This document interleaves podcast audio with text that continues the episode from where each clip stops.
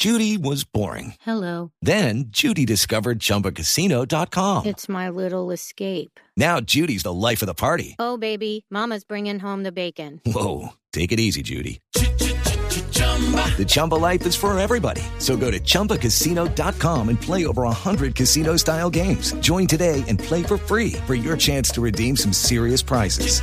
chumba ChumbaCasino.com. No purchase necessary. Void where prohibited by law. 18 plus terms and conditions apply. See website for details. Ricardo Ospina es periodista. Está en Mañanas Blue.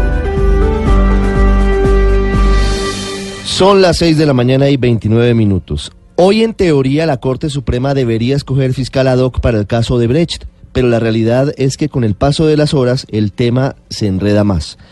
A pesar de las explicaciones del presidente Iván Duque, en el sentido de señalar que ninguno de los integrantes de la terna que presentó ante la Corte tiene impedimentos para asumir ese rol, que según el presidente no es un cargo público, el malestar en los pasillos del Palacio de Justicia es evidente. Aunque entre los magistrados se dice que hoy puede pasar cualquier cosa, hay molestia porque al ser incluida la doctora Margarita Cabello, actual integrante de la sala civil en la terna, evidentemente no puede votar en esta elección. Y quedan solo 19, 19 personas de la sala plena que pueden decidir. Esto es preocupante, porque hay que recordar que el número mágico para la elección de fiscal ad hoc es de 16 votos.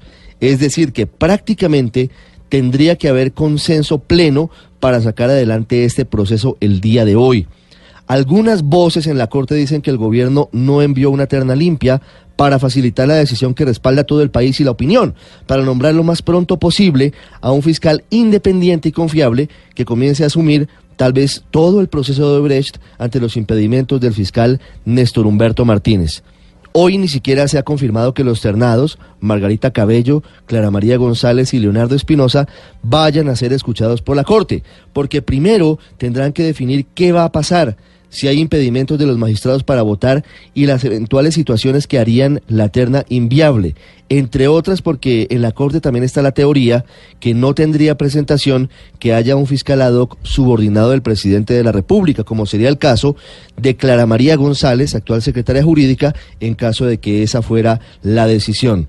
Algunos magistrados dicen que hubo algo extraño en la confección de la terna, que les parece por lo menos insensato que se haya perdido una oportunidad de oro para salir rápidamente de este complejo asunto, pero la verdad la tendrá la disminuida sala plena de la Corte hoy a las 8 y 30 de la mañana. Sobre el fiscal Néstor Humberto Martínez, contra quien la comisión de acusación decidió iniciar investigación por el caso de Brecht, la Corte también tuvo una larga discusión durante la pasada sesión, en la que en medio de un estudio también muy complejo se decidió dar vía libre a la figura del fiscal ad hoc.